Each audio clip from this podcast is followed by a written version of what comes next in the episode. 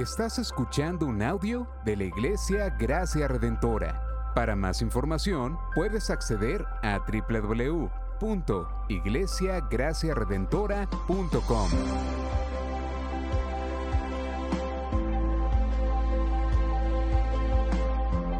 En la exposición de la palabra, el pastor Xavier Torrado.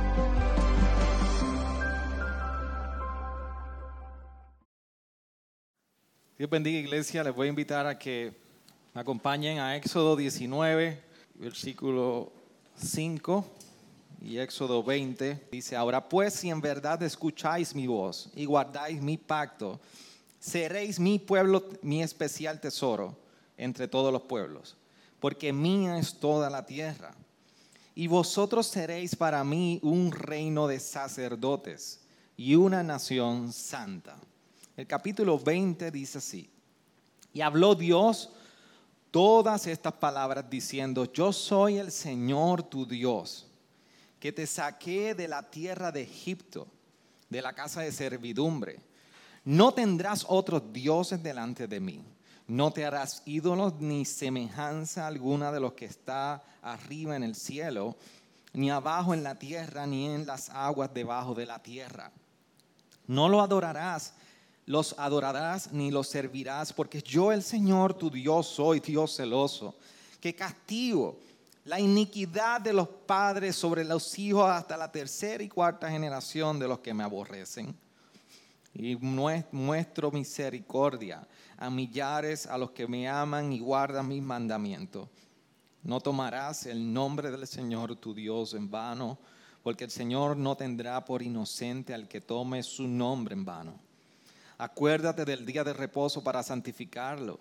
Seis días trabajarás y harás toda tu obra, mas el séptimo día es día de reposo para el Señor tu Dios. No harás en él obra alguna, ni tú, ni tu hijo, ni tu hija, ni tu siervo, ni tu sierva, ni tu ganado, ni el, ni el extranjero que está contigo.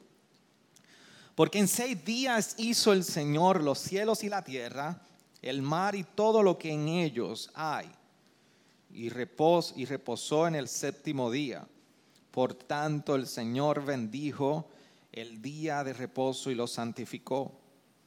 Honra a tu Padre y a tu Madre para que tus días sean prolongados en la tierra que el Señor tu Dios te da. No matarás, no cometerás adulterio, no hurtarás no darás falso testimonio contra tu prójimo, no codiciarás la casa de tu prójimo, no codiciarás la mujer de tu prójimo, ni su siervo, ni su sierva, ni su buey, ni su asno, ni nada que sea de tu prójimo. Y todo el pueblo percibía los truenos y relámpagos, el sonido de la trompeta y el monte que humeaba. Y cuando el pueblo vio aquello, temblaron y se mantuvieron a distancia. Entonces dijeron a Moisés, habla tú con nosotros y escucharemos, pero que no hable Dios con nosotros, no sea que muramos. Y respondió Moisés al pueblo, no temáis, porque Dios ha venido para poneros a prueba y para que su temor permanezca en vosotros y para que no pequéis. Y el pueblo se mantuvo a distancia mientras Moisés se acercaba a la densa nube donde estaba Dios. Entonces el Señor dijo a Moisés, así dirás a los hijos de Israel, vosotros habéis visto que os he hablado desde el cielo, no haréis junto a mí dioses de plata ni dioses de oro, no los haréis. Harás un altar de tierra para mí y sobre él sacrificarás holocaustos y tus ofrendas de paz, tus ovejas y tus bueyes en todo lugar donde yo haga recordar mi nombre, vendré a ti y te bendeciré. Y si me haces un altar de piedra, no lo construirás de piedras labradas, porque si alzas tu cincel sobre él, lo profanarás. Y no, no subirás por gradas a mi altar para que tu desnudez no se descubra sobre él. Señor, venimos delante de ti y bien como hablaba el pastor Félix, necesitamos ir a tu palabra, necesitamos confirmar que cada enseñanza que viene a nuestros oídos nace de la escritura que ha sido inspirada, sin error, infalible, inerrante y toda poderosa para transformar nuestras vidas. No solamente tu escritura nos llama a salvación, sino que en tu escritura hallamos esperanza en el quebranto de nuestro cuerpo pecaminoso, nuestros corazones, Señor, pecaminosos y alejados en ocasiones de ti. Señor, hoy venimos delante de ti, porque aunque estamos hablando de tu ley, conocemos, Señor, que necesitamos entender todo lo que significa, todo lo que aplica y todo lo que implica conocer la ley que tú diste al pueblo de Israel y que hoy nosotros en el Evangelio podamos aplicar y vivir conforme a tus estatutos, conforme a tu justicia y rectitud y a tu santidad. Te ruego, Señor, que tú nos ayude a unos mientras hablamos y a otros mientras escuchamos. Pero que nuestro mayor anhelo sea ser transformados a, transformados a la luz de tu escritura cuánta necesidad tenemos en nuestras luchas en el trabajo, en nuestras luchas en nuestros matrimonios, en nuestras luchas en nuestra paternidad, en las luchas entre nuestras relaciones, en nuestra enfermedad, en nuestras inseguridades, en las finanzas. Todos necesitamos, Señor, de una u otra manera esperanza. Pero hoy qué bueno que podemos ser recordados que tu escritura trae esperanza para el corazón quebrantado, corrompido de una transformación que nos lleva a la semejanza de Cristo, como bien nos recuerda Romanos 8. Te necesitamos hoy, hablando Señor y aplicando tu palabra por el Espíritu Santo que mora en nosotros. Amén. ¿Se puede sentar, iglesia?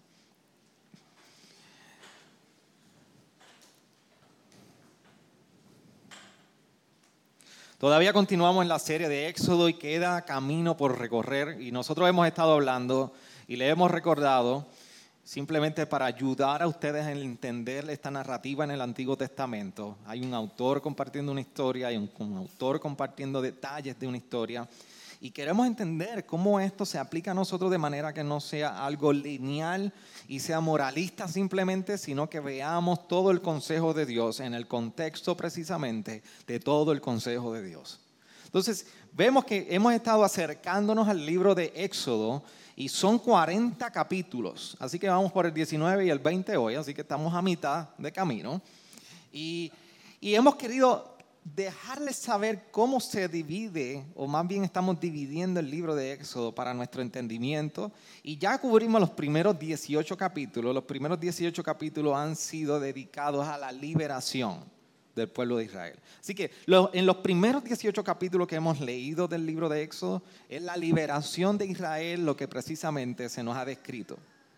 Nosotros estamos hoy precisamente entrando en la segunda parte de discusión del libro, que son las demandas al pueblo de Israel. Del capítulo 19 al capítulo 34, nosotros vamos a ver cómo hay un Dios que da la ley al pueblo, no solamente lo libera, le da una ley para que ellos sepan cómo vivir, y vamos a hablar de eso hoy, pero también en la última sección, entonces, después del pueblo ser liberado, después del pueblo tener la ley para saber cómo vivir entre ellos y delante de Dios, vemos ahora a Dios acercándose al pueblo, morando de una manera en particular, el famoso tabernáculo. Así que Éxodo se divide en esas tres partes. Nosotros ahora estamos en el capítulo 19 y 20. Es un capítulo donde vemos la consagración Dios le está haciendo unas demandas al pueblo de Israel para que se vivan de una manera, pero esto viene reflejado por un ritual de purificación. Y aunque ellos vienen recorriendo en los primeros 18 capítulos, vimos que estaban con servidumbre amarga, esclavos en Egipto, vimos que Dios levanta a Moisés, Moisés, Dios usa a Moisés para liberar al pueblo. En esa lucha están las 10 plagas, en esas 10 plagas, después de las 10 plagas, Dios rescata y el faraón ablanda y deja sacar, salir al pueblo de Israel. Y cuando está saliendo el pueblo de Israel, el faraón va contra el pueblo de Israel y se arrepiente y dice, voy a mandar a todo mi ejército. Y en ese camino llegan al Mar Rojo, al desierto de Sin, al desierto de Refidín y el desierto de Sur. Y en cada etapa vemos que el pueblo enfrenta un reto y Dios provee en todo momento. Un ejército los persigue, Dios le da la victoria. El pueblo llega al lugar, no hay agua. Dios provee agua de una peña. El, el pueblo tiene hambre como nosotros en media hora, en los próximos 30 minutos, y Dios provee codornices y maná del cielo. Y vuelve y tengo sed porque después de comer porcón hay que beber agua. Después de comer la codorniz y el pan hay que beber. Pero la sal está amarga. Dios provee aguas dulces para ellos. Y ahora están llegando a una región que se llama el Sinaí. Y en este momento que nosotros encontramos en el capítulo 19 del pueblo de Israel, principalmente en el libro de Éxodo. Y nosotros vamos a tocar tres cosas para entender capítulo 19 y 20 acerca de lo que ha sido revelado en la Escritura. Lo primero es que hay un pueblo escogido. El autor nos está enseñando que hay un pueblo escogido. Lo segundo es que en ese pueblo escogido ahora hay una nueva relación con su Dios liberador. Y tercero, vemos que hay una respuesta a esa relación. Un pueblo escogido, una nueva relación con Dios y una respuesta. Cuando nosotros vamos al, capítulo 19, nosotros vamos a ver los primeros dos puntos, un pueblo escogido y una nueva relación con Dios. ¿Y por qué un pueblo escogido? ¿Por qué el capítulo 19, aunque no lo leímos completo, pero leímos los versos 5 y 6, estamos hablando de un pueblo escogido? Déme hacer un paréntesis aquí. Los que están casados, ¿recuerdan esa experiencia de camino al matrimonio? El día que usted se iba a casar. Hay algunos que hacen. Y hay otros que hacen. Un momento dulce. Recuerdan, y, los que no se han casado están de camino, están con la expectativa. Pero si usted se puede transportar al día y a la experiencia matrimonial de, de, ese día, lo que representó unir formalmente, déjeme decirle algo. Yo estoy convencido que la mayoría de nosotros, en ese momento cuando estamos allí um, compartiendo los votos matrimoniales. Lo que está sucediendo ahí, cuando hay un pastor o un juez o algún abogado haciendo intermediario para la unión matrimonial, oficiando ese, ese, matrimonio, es un pacto. Y cuando nosotros hablamos de un pacto, nosotros lo que estamos hablando es que es una relación, hay unos términos relacionales. Eso es lo que usted hace, hace un pacto. Yo voy a prometer esto y hay unas condiciones. Por eso cuando hablamos de guerra y todo, hay un pacto, hay unas condiciones para mantener una relación. De hecho, otro paréntesis dentro de paréntesis. La Biblia se divide en dos pactos, antiguo pacto y nuevo pacto. Pues el antiguo pacto es todos los libros que están incluidos en el canon bíblico que representan una manera de Dios relacionarse con su pueblo. El Nuevo Testamento, Testamento, Antiguo Testamento y Nuevo Testamento, Testamento significa pacto. El Nuevo Testamento, el Nuevo Pacto, significa la nueva relación que tenemos con Dios. Así que volviendo y cerrando el paréntesis al paréntesis matrimonial, ahí nosotros estamos haciendo un pacto matrimonial. Pero yo estoy convencido que la mayoría de nosotros cuando llegamos y compartimos los votos, no entramos en plena conciencia de lo que significa y lo que representa hasta que usted empieza a vivir juntitos, con los zapatos en la esquina, las medias allá, la ropa interior aquí y aquello allá, y por la mañana tú te veías así. Nadie me advirtió eso el día que dije sí. Stephanie se está riendo mucho, yo no sé qué pasó ahí. Pero vamos a acelerarnos un poquito más para no dejar a Jam solo ahí. La experiencia matrimonial es una experiencia de pacto. Pero al final del día son dos personas que se escogen mutuamente. A favor de Jam, Stephanie escogió a Jam. Y Jam escogió a Stephanie. Yo escogí a Neisha y Neisha me escogió a mí. Ella me escogió bien fuerte. Eso, eso. Pero usted escoge a dos personas. Mutuamente se escogen para entrar en una relación. Y cuando usted entra en esa relación, hay una manera de vivir. Hay una respuesta mutua.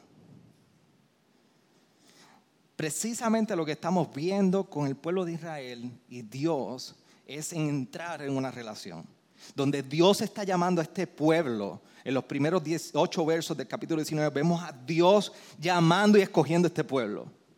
Y es Dios eh, reenfatizando su amor por ellos. ¿Cómo? Vemos que Dios les está prometiendo un amor incondicional al pueblo de Israel.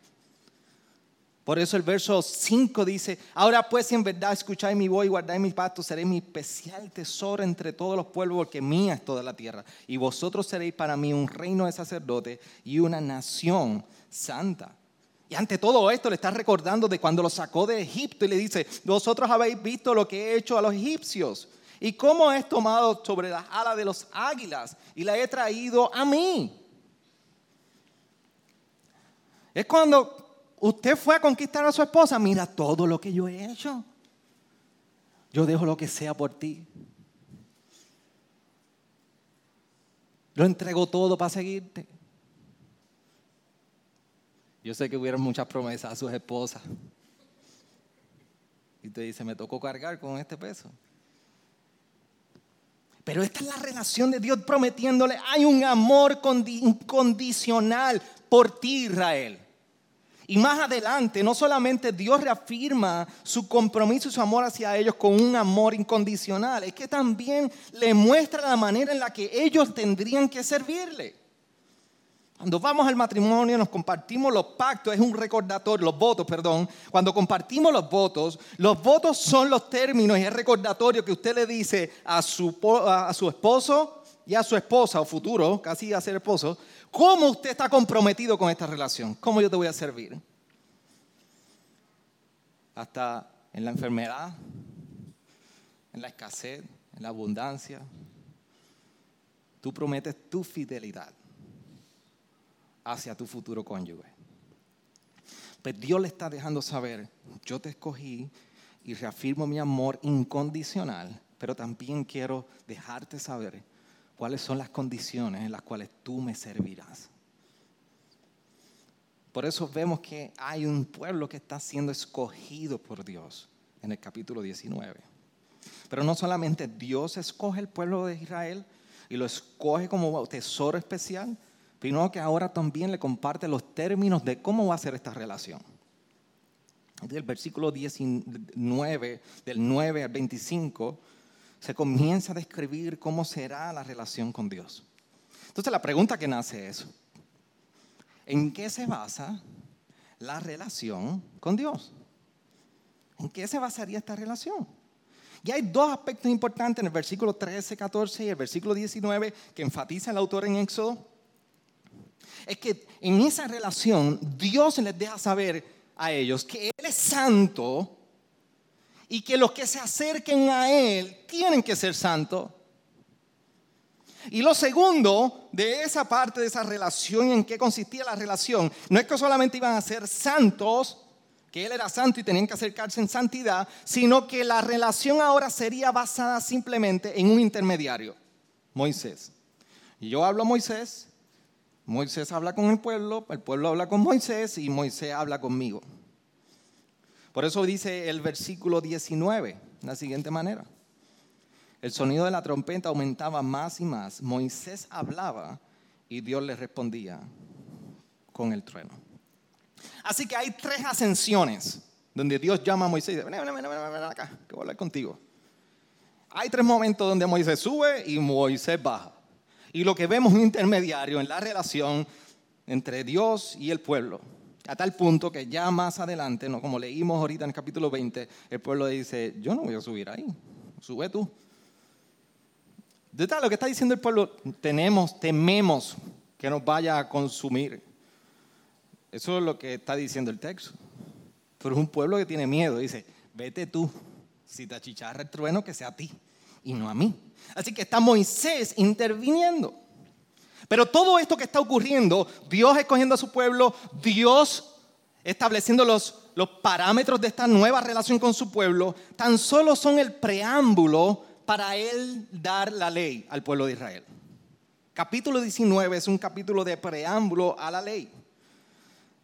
Así que hasta ahora nosotros estamos viendo que antes de llegar a este capítulo 20, el contexto sobre el cual Dios está dando la ley al pueblo de Israel o va a dar próximamente la ley a Dios, la ley al pueblo, es bajo una expectativa de obediencia,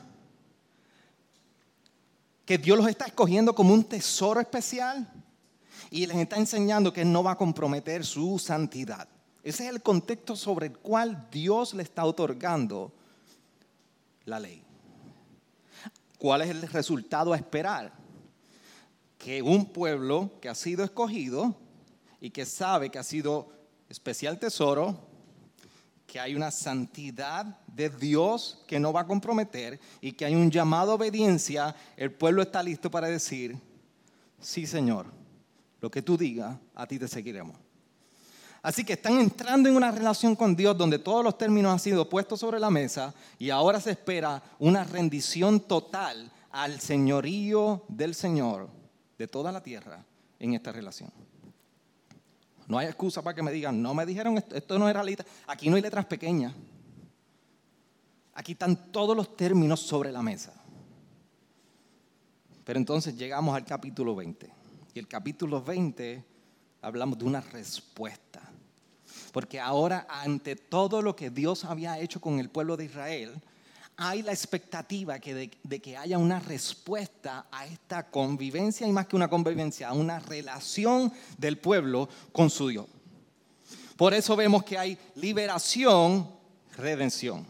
Así que ahora el capítulo 20, Dios está dando los diez mandamientos. Y el problema es que nosotros miramos los diez mandamientos y se nos hace difícil ver dónde está la gracia de Dios hacia el pueblo cuando le está dando unas leyes a ellos a seguir.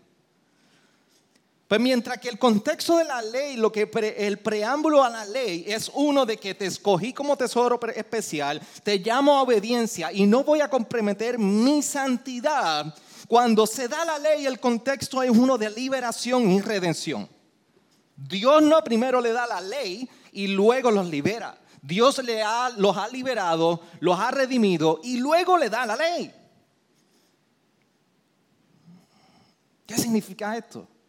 Que la ley en ningún momento para el pueblo de Israel estaba, había sido dada con el propósito de redención, sino como una respuesta en gratitud por la redención que había dado su Señor.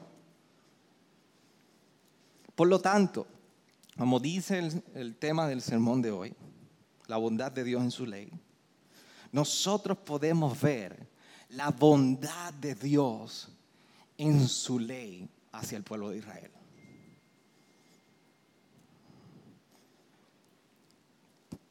¿Y por qué yo estoy diciendo que toda la ley fue dada en el contexto de liberación y redención? Porque como leímos ahorita en capítulo 20, el verso 2 y 3, perdón, el verso 2 dice, antes de Dios darle la ley, mira lo que está diciendo, yo soy el Señor tu Dios, que te saqué de la tierra de Egipto, de la casa de servidumbre. Ese es el verso 2. Después de esto es que vienen los diez mandamientos. Así que el contexto es redención. Dios le está diciendo, te saqué, te liberé. No tuviste que hacer nada, Israel. No tienes que vivir de ninguna manera, de alguna manera, ni de algún tipo de forma para tú ganarte el que yo, tú fueras mi tesoro especial. Para que yo te pudiera amar y ser tuyo. No tuviste que hacer nada. Esta es mi ley. Y ahora el pueblo tendría que responder a esta relación de un Salvador en gratitud por lo que él había hecho por ellos. Entonces la pregunta es, ¿cómo su ley entonces revela la bondad hacia Israel? Y todavía no hemos aplicado nada nosotros hoy. No se preocupe que vamos a llegar ahí. Yo quiero que usted entienda bien lo que está sucediendo aquí. Porque tú uno de los pasajes más sacados de contexto y más mal predicados. Y yo le garantizo algo, van a escuchar mil personas que lo pueden predicar mejor que yo. Pero yo no me quiero asegurar que estoy entre los peores que lo predicado. Así que intentamos algo. ¿Cómo su ley revela la bondad hacia Israel? De dos maneras. Con un amor exclusivo hacia Israel eso es lo primero. Y lo segundo, con, con la expectativa de una vida comunitaria o en comunidad saludable. Así que entre muchas cosas que a veces podemos abordar los mandamientos uno a uno, eso no es lo que vamos a hacer hoy, pero yo quiero que usted entienda dos cosas bien importantes en los diez mandamientos. Dios está dejando saber su amor incondicional para el pueblo de Israel en los mandamientos. Y dos, que la expectativa es de una comunidad saludable. Una vida de comunidad entre Israel saludable. Por eso los primeros del verso 3 al 11 son los mandamientos que son prácticamente verticales, directamente relacionales con Dios. Y en ellos se expresa el amor incondicional de Dios. Y de los versos prácticamente 13 al 17, nosotros estamos viendo entonces los mandamientos que aplican relacionalmente entre ellos como comunidad. Esos son los dos espectros de los mandamientos. Pero entonces vamos a lo primero. Los primeros 11 versos, del capítulo, del verso 3 al 11, los que tienen que ver con la relación con Dios. ¿Cómo nosotros podemos ver el amor exclusivo de Dios hacia Israel ahí? En dos imágenes principalmente. Y antes de llegar a esas imágenes, vamos a resumir hasta aquí lo que estamos viendo en estos primeros 11 versos.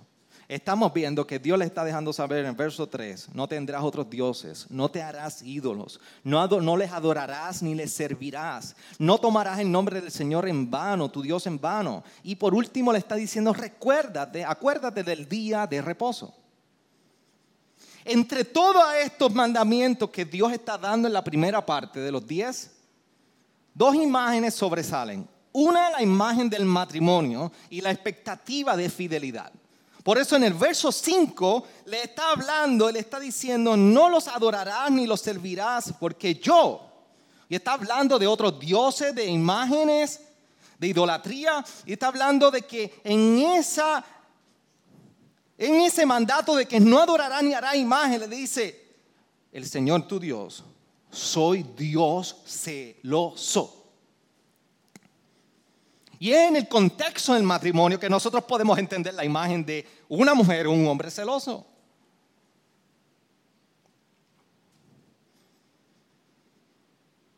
Pero este es un celo que no es un producto, un celo producto de inseguridad. No es un celo producto de enojo. Es un celo que es producto de su amor. Dios le está dejando saber, yo seré su Dios, pero ustedes van a ser mi pueblo. Y para ustedes yo voy a ser el único Dios que ustedes van a servir. Es como producto de su amor. Así que la imagen matrimonial, porque Dios está demandando fidelidad de su pueblo a Él. Y la segunda imagen es la imagen de cómo se ve la adoración del pueblo ante Él. Y les señala la idolatría. Es la expectativa de que salen de un pueblo pagano de Egipto, hasta politeísta en cierto sentido, con muchos dioses, y la expectativa de Dios en este proceso es que se recuerden de quién los liberó y de que ellos se tornen 180 grados y exclusivamente adoren a Dios, pero a su vez se alejen de todos los ídolos. Dios les está dejando saber el problema de la idolatría a Israel es que ustedes ponen el amor en el lugar equivocado y segundo, ustedes ponen la confianza en el lugar equivocado. Por eso de ahora en adelante tu amor y tu confianza serán puestas en Dios. Pero no solamente la pregunta, contestamos la pregunta, ¿cómo vemos el amor incondicional de Dios hacia su pueblo? Y también la pregunta es, entonces, ¿cómo vemos el deseo de Dios en una vida comunidad, de comunidad saludable? ¿Cómo vemos esto? Primero, en la manera que vivirían unos con otros. Dios está siendo muy enfático en el cuidado hacia el prójimo y cómo ellos se conducirían hacia el prójimo. Y esto tiene una razón de ser. Pero lo primero que está haciendo Dios es que recordando en el verso 2 de dónde ellos salieron, Dios le está dejando saber que consideren de dónde vienen cómo recibieron misericordia. Y esto cómo debía ser un ejemplo para vivir de ejemplo al prójimo. Por eso un poco más adelante, en algún momento lo tocaremos, cuando prediquemos el capítulo 23, 9, dice, no oprimirás al extranjero porque vosotros conocéis los sentimientos del extranjero, ya que vosotros también fuisteis extranjeros en la tierra de Egipto. Dios les estaba dejando saber lo que ustedes han experimentado conmigo hacia ustedes debe ser la experiencia que se manifieste entre ustedes los unos a los otros. Pero hay algo particular, que entre las dos respuestas, las dos respuestas a las preguntas del amor incondicional de Dios hacia Israel y la expectativa de una comunidad saludable, Dios les hace un llamado a guardar el día de reposo. Y síganme aquí porque se va a perder si no me sigue. Miren cómo dice este mandato en el verso 8. Acuérdate del día de reposo para santificarlo. O sea, para guardarlo. Seis días trabajarás y harás toda tu obra. Mas el séptimo día es día de reposo para el Señor tu Dios. No harás en él obra alguna, tú, ni tu hijo, ni tu hija, ni tu siervo, ni tu sierva, ni tu ganado, ni el extranjero que está contigo. Hasta ahí estamos claros de reposo y lo que significa. Vas a guardar el séptimo día y no vas a hacer nada, tú ni tus animales. ¿Por qué? El verso 11 da una respuesta. Porque en seis días hizo el Señor los cielos y la tierra, el mar y todo lo que en ellos hay. Y reposó en el séptimo día. Por tanto, el Señor bendijo el día de reposo y lo santificó. Dios está llevando al pueblo de Israel a que ellos pudieran mirar y tomar, primero tomar el día de reposo, pero ese sería un día donde ellos contemplarían el contexto del reposo. El reposo fue, como bien describe el verso 11, que en ese séptimo día Dios miró toda su obra, que le llamó buena, y meditó y descansó. La referencia del contexto del reposo hacia el pueblo de Israel hace un énfasis a la creación, porque esa era precisamente la expectativa de Dios hacia el pueblo de Israel, que ellos pudieran apreciar la bondad de Dios en la creación. ¿Cómo? Aquí es donde el reposo toma fuerza para el pueblo de Israel. Ellos mirarían que Dios hizo la creación, pero también contemplarían cómo hizo la creación. Recuerden, Dios hizo la creación y cada día, cuando terminaba de obrar, miraba su obra y decía que era buena.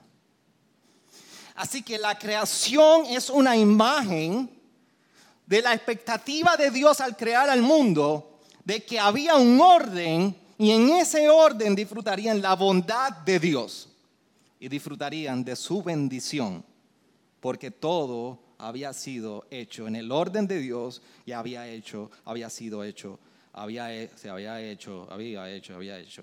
Bueno, antes que me vacilen, yo me vacilo primero. Así que el pueblo de Israel miraría el orden de la creación que representa la bondad de Dios. Pero lo que significa al contrario es que fuera de ese orden hay caos. Y ahora el pueblo de Israel miraría ese orden de Dios, Dios sacándolos del caos de, de Egipto, del faraón, y ahora mirarían que este Dios donde los ha libertado, donde ha traído orden a sus vidas y contemplarían en el día de reposo que todo lo que ellos hagan en el orden de Dios disfrutarían esto en la bondad de Él. Y esto sería bendito para ellos. Fuera de ese orden habría caos. Fuera de ese orden sería destructivo por su vida. Por eso en el contexto de mirar el reposo para Israel representaba entre vida y muerte. Por eso cuando nosotros vamos al Pentateuco que trae todo el contexto, o sea, los primeros cinco libros de la Biblia, Deuteronomio de alguna manera también nos revela esto que estamos hablando del reposo. Por eso cuando vamos al capítulo 30, versículo 19 y 20, dice, al cielo y a la tierra pongo hoy como testigos contra vosotros de que he puesto ante ti la vida y la muerte.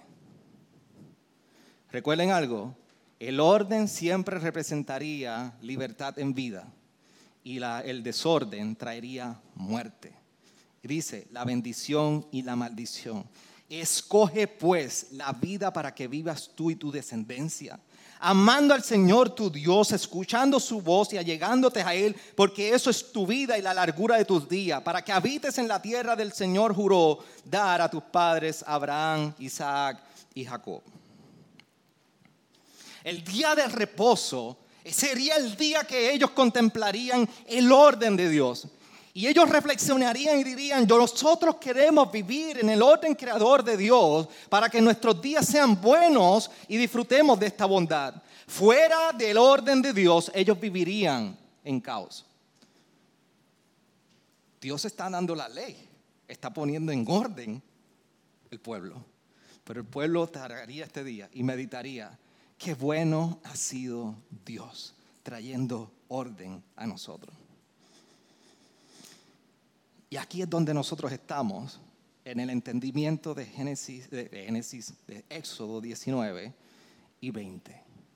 Y así es como Dios ha dado la ley al pueblo de Israel. La pregunta que debemos hacer, ¿qué relación tiene el Evangelio con esta ley? ¿Aplicamos literalmente estos mandamientos o no? Debemos ver cómo el Evangelio en la persona de Jesús haya un cumplimiento de esta ley. Porque el mismo Jesús nos recordó que Él no vino para abrogar la ley, sino que vino para cumplirla. Pero sin embargo su obra nos recuerda que el testimonio de los mandamientos es el testimonio del carácter moral de Dios en toda la palabra. Pero tengamos cuidado cómo nosotros nos relacionamos con la ley. Así que la pregunta es, ¿qué relación tiene la ley o el Evangelio con los mandamientos o su ley. Una, el Evangelio precede la ley. Nosotros podemos ver el Evangelio en Éxodo. Lo podemos ver como leímos ahorita en, Éxodo 19, 4. Vosotros, habéis visto lo que he hecho con los, a los egipcios y cómo los he tomado sobre las alas de las águilas y he traído hacia mí. En el versículo 2 del capítulo 20, yo soy el Señor tu Dios que te saqué en la tierra de Egipto, de la casa de servidumbre. Así que la ley fue dada después del Evangelio. Así que el Evangelio precede la ley. La ley fue dada precisamente luego de ellos ser liberados. La ley no fue dada para que ellos fueran liberados. Porque fueron liberados, la ley fue dada. Así que el testimonio del Antiguo Testamento nos recuerdan precisamente esto, que ellos no hicieron nada, el pueblo de Israel no pudo hacer nada para ganarse el favor y la libertad que Dios les había dado de Egipto. Cuando nosotros vamos a Deuteronomio capítulo 7, hay un recordatorio de esto en el versículo 6 y 8. Y estas palabras que yo te mando hoy estarán sobre tu corazón. Y diligentemente, perdonen, 7, estoy leyendo el 6. 7, 6 al 8. Porque tú eres pueblo santo para el Señor tu Dios. El Señor Dios te ha escogido para ser pueblo suyo de entre todos los pueblos que están sobre la faz de la tierra. Este es el eco que recorre desde el libro de Génesis. La promesa a Abraham y ahora en Éxodo. Pero mira cómo dice el 7. El Señor no puso su amor en vosotros ni os escogió por ser vosotros más numerosos que otro pueblo pues erais el más pequeño de todos los pueblos. Mas porque el Señor os amó y guardó el juramento que hizo a vuestros padres, el Señor os sacó con mano fuerte y os redimió de casa de servidumbre de la mano de Faraón, rey de Egipto. Así que mis hermanos, en el buen dicho, boricua, el que se viste de seda, mono se queda. No había nada lindo en el pueblo de Israel que fuera atractivo para que Dios dijera, yo los voy a rescatar. De hecho, en un momento dado en Ezequiel capítulo 20, versículo 8, el profeta haciendo referencia al pueblo de Israel le dice, porque ellos continuaron adorando a los dioses paganos de donde estaban en la tierra de esclavitud. El pueblo de Israel no pudo cambiar a causa de la ley. Pero Dios los escogió porque los amó. Así que cuando vemos el testimonio de cómo Dios escoge a su pueblo, lo escogió basado en el amor. Y esto, mis hermanos, es evangelio precediendo la ley. Dios redimió, Dios rescató, la ley vino del fue. Entonces la pregunta es, ¿qué dice el Nuevo Testamento acerca de la ley? ¿Qué dice el mismo Jesús acerca de la ley? Para nosotros entender la relación de este lado de la historia, de este lado de nuestra vida cristiana con la ley. En Juan capítulo 8 Jesús habla directamente a los que tenían en alta estima la ley. Precisamente a los fariseos. Cuando en ese capítulo 8 de Juan, versículo 31 al 36 dice, entonces Jesús decía a los judíos que habían creído en Él, si vosotros permanecéis en mi palabra, verdaderamente sois mis discípulos. Y conoceréis la verdad y la verdad os hará libre. Ellos contestaron, somos descendientes de Abraham y, ninguno, y nunca hemos sido esclavos de nadie. ¿Cómo dices tú que seréis libres? Jesús le respondió, en verdad, en verdad os digo que todo el que comete pecado es esclavo del pecado. Miren esto, los que tenían alta estima la ley, los que cumplían la ley al chavo, como decimos nosotros, decían, nosotros no somos esclavos de nadie. Y Jesús les está diciendo, ustedes tienen un problema, que aunque sigan la ley, ustedes tienen un problema de esclavitud. Ustedes siguen siendo esclavos del pecado. Y el esclavo no queda en casa para siempre, el Hijo sí permanece para siempre. Así que si el Hijo os hace libres, seréis realmente libres. Jesús le está dejando saber, la ley no te trae libertad. La ley no brinda libertad. En todos los evangelios vemos testimonios de aquellos que confiaron en la ley y estaban totalmente equivocados. En Marcos 10, el joven rico se le acercó a Jesús y le dijo, yo he cumplido toda esta ley. Y cuando Jesús lo confronta, se entristeció en gran manera. El, el, hermano del hijo pródigo, mientras estaba en la casa, se entera de la gran fiesta en Lucas 15, que le celebraban a su hijo, a su hermano, que se había gastado el dinero en ramera, había gastado toda la fortuna del padre. Lo primero que le dice a su padre es, yo que he sido fiel, aquí tú nunca has hecho un banquete. Y el padre le recordó, tú siempre lo has tenido todo aquí. Y el fariseo que llega al templo en Lucas 18 y ve al recaudador de impuestos orando y dice, yo que soy un hombre puro, santo y no he fallado, y aquí estoy orándote con mi mejor oración, con fragancia fabulosa, de fabuloso Yodobán que marca a todo el mundo y todo el mundo se le pega y esto es lo más grandioso y aquí estoy orando yo y nadie más. Qué equivocado estaba por su corazón porque en sus acciones seguía la ley, pero en su corazón estaba esclavo del pecado. Y por último vemos a Pablo en Gálatas 5 hablando de esta relación de la ley con el Evangelio, cuando en Gálatas 5, 13, 14 dice, porque vosotros hermanos a libertad fuisteis llamados Solo que no uséis la libertad como pretexto para la carne, sino servíos por amor los unos a los otros. Porque toda la ley en una palabra se cumple en el precepto, amarás a tu prójimo como a ti mismo. Entonces cuando hablamos de la relación de la ley con el Nuevo Testamento, debemos entender que si la ley no trae la libertad a nosotros, Así como en Éxodo vimos que la ley no trajo libertad al pueblo de Israel, sino que el Evangelio precede precisamente la ley. La pregunta, y esta es vital, iglesia, nosotros entonces, como un pueblo escogido, entramos en una nueva relación con Cristo. De igual manera, Dios nos ha escogido no porque haya algo bueno ni lindo por nosotros, sino en los méritos de su amor su misericordia y sobre todas las cosas su gracia. Y qué bueno, porque aunque por lo feo que soy, aún así Dios me escogió. Aún en mi pecado, el de ayer, el de hoy y el de mañana. Dios se empeñó en amor por mí. Y eso me pone bajo una nueva relación con Cristo. Claro, si hemos dado el paso de fe, poniendo nuestra fe en Jesús. Una nueva relación, entendamos esto, ¿cómo es la relación todo esto con Éxodo? Y hay dos pasajes bien importantes y voy a entrar aquí.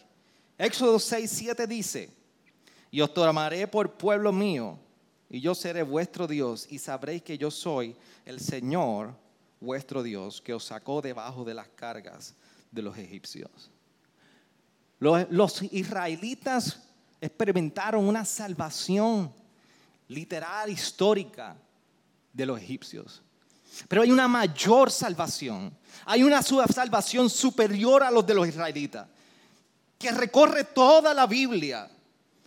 Porque luego, representativo de este antiguo pacto, esta antigua relación de Israel con su Dios, como acabamos de leer en Éxodo, capítulo 6, versículo 7, más adelante el profeta Jeremías profetiza de una relación parecida, pero mejor. Cuando en Jeremías 31, 33 al 34 dice, porque este es el pacto que haré con la casa de Israel después de aquellos días, declara el Señor. ¿Cuál es ese pacto? Dice, pondré mi ley dentro de ellos y sobre sus corazones la escribiré. Y yo seré su Dios y ellos serán mi pueblo. Parece verdad, parecido a, a Éxodo 6.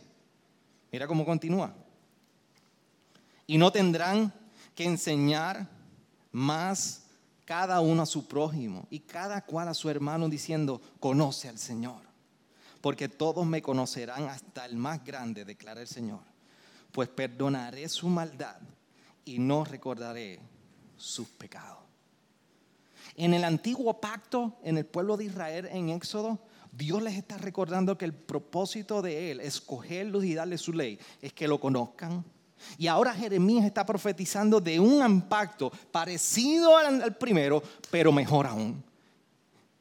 Que vendrá un día, porque en este nuevo pacto ahora no tendrán que pasar de generación en generación y recordar, conoce a Dios, conoce a Dios. Ahora vendrá la renovación de un corazón y el perdón de unos pecados que nos revelarían a Cristo en nuestra vida. Y esa es la hermosa del nuevo pacto que es anunciado este nuevo pacto que Jesús es quien cumple. Jeremías 31, 33 al 34. Es un pacto donde vemos renovación de corazón y perdón de pecado. Por eso es bien importante entender que Israel fue llamada a vivir en fidelidad a la ley de Dios, porque esto revelaría el carácter de Dios el carácter de un Dios que los creó, un Dios que los redimió y un Dios que le dio la ley para que vivieran en el orden, en bendición, disfrutando su bondad. Pero entendamos algo bien importante. Israel no pudo nunca vivir a la medida de la ley, porque más adelante lo vamos a ver que una y otra vez o idolatraban, se alejaban de Dios, porque Israel, más que una ley, necesitaba ser libertada del pecado. Israel había, había realizado un intercambio del yugo y el señorío del faraón por el yugo y el señorío de Dios. Y para esto fue dada la ley, a vivir a esta expectativa, pero no pudieron. Nosotros, en Cristo, en la muerte de Cristo experimentamos la muerte de nuestro pecado. Nosotros en la resurrección de Cristo experimentamos la resurrección a una nueva vida en el Espíritu. Nosotros en Cristo hemos intercambiado el yugo y el señorío del pecado sobre nosotros para ahora ser esclavos de Cristo. Ese es el llamado del Evangelio a nosotros. Esa es la obra transformadora de renovación del corazón y perdón de pecados que Cristo cumplió. A diferencia de lo que no hizo la ley en el pueblo de Israel. Por eso cuando vamos a Romanos 5.8, pero Dios demuestra su amor para con nosotros en que siendo aún pecadores, Cristo murió por nosotros. Y Romanos 6 nos dice, ¿qué diremos entonces? ¿Continuaremos en pecado para que la gracia abunde? De ningún modo. Nosotros que hemos muerto al pecado, ¿cómo viviremos aún en él? La libertad a la que hemos sido llamados no es una excusa ahora para nosotros decir, no hay ley por la cual vivir. No, ahora nosotros el yugo del pecado no está sobre nosotros, pero vivimos en esclavitud y el yugo de Cristo está sobre nosotros. ¿Acaso no fue este mismo quien nos dijo, venid a mí todos los trabajados y cansados, que yo os haré descansar? Porque mi yugo es fácil y ligera mi carga. Este es el testimonio de la bondad de Dios, no solamente para Israel, es para nosotros. Israel necesitaba la libertad de algo más allá de simplemente de esclavitud del faraón. Por eso no en balde, yo estoy convencido que los diez mandamientos tienen un destello de la obra y la necesidad de la renovación de un corazón porque entre todos los mandamientos, que son acciones de aquí para allá, el último, el último recordatorio de la relación de ellos con Dios, a diferencia de acciones, va directo al corazón. No codiciarás la casa de tu prójimo. No codiciarás la mujer de tu prójimo, ni su siervo, ni su sierva, ni su buey, ni su asno, ni nada que no sea yo creo que Dios quería dejar un recordatorio de que podrían cambiar las acciones, pero aún sus corazones necesitaban una renovación, un cambio de la esclavitud del pecado a la esclavitud de Cristo. Hoy somos recordados por la historia de Israel que el problema no está en cumplir la ley. El problema está que nuestra la ley nos recuerda que el problema verdadero es nuestros corazones. Una y otra vez. Entonces, cuando llegamos a la experiencia de redención en Cristo, la pregunta es, pastor, ¿cómo vivimos? ¿Cómo vivimos entonces luego de entender la relación de este Evangelio con su ley? Tú y yo ahora podemos responder a la ley, a la justicia y a la rectitud de Dios por su bondad. Porque el Evangelio ha llegado a nosotros no por lo que tú y yo hemos podido hacer o cumplir o dejar de cumplir. El Evangelio llega a nosotros por pura, pura gracia solamente. Y ahora tú y yo, porque hemos degustado esa bondad de Dios en su Evangelio, respondemos en bondad y Juan estaba muy bien, muy claro, cuando en el capítulo 5, verso 3 de su primera epístola nos recuerda, porque este es el amor de Dios, que guardemos sus mandamientos y sus mandamientos no son gravosos. No nos pesa vivir en rectitud, justicia y ley para el Señor, porque su bondad ha precedido su ley. Y posiblemente hoy es un buen día para expresar las palabras del salmista en el Salmo 119, 135. Haz resplandecer tu rostro sobre tu siervo y enséñame tus estatutos.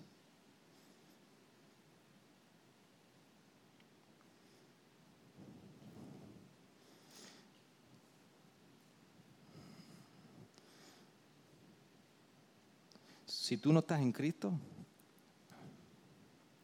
puedes vivir lo más cercano a la perfección que tú quieras. Pero tu problema no está en cómo vistes, qué dices, qué no dices, qué haces, quién eres y quién no eres. Tu problema está en el corazón. Y solamente el Evangelio puede intercambiar tu esclavitud al pecado por la esclavitud a Cristo. Para que tú puedas responder a la bondad de Dios en tu vida. Nosotros como creyentes hoy aquí luchamos con vivir una, una vida de rectitud, en santidad a nuestro Dios. ¿Cómo? Ah, cuando tu esposa se pone difícil y tú como esposo, posiblemente tu respuesta no es la más piadosa. Cuando tu esposo se pone difícil y posiblemente tu respuesta no es la más piadosa. Cuando en la experiencia de nuestro trabajo los sentimientos y las emociones contra compañeros de trabajo, jefe, carga de trabajo es difícil, ese día quizás no es el mejor día para responder en justicia y rectitud al Señor. En nuestras relaciones en la iglesia, por la diferencia de personalidades, por la crianza de nuestros hijos, nuestro acercamiento es una espera que en vez de preceder la gracia que hemos experimentado a nuestros hijos, precede la ley hacia ellos. Pero queremos que respondan en misericordia y gracia.